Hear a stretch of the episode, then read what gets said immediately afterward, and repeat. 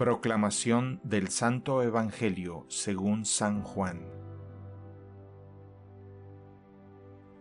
En aquel tiempo Jesús dijo a sus discípulos, Les aseguro que ustedes van a llorar y se van a lamentar. El mundo en cambio se alegrará. Ustedes estarán tristes, pero esa tristeza se convertirá en gozo.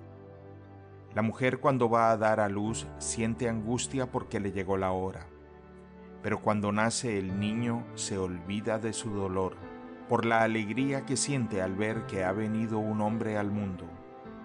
También ustedes ahora están tristes, pero yo los volveré a ver y tendrán una alegría que nadie les podrá quitar.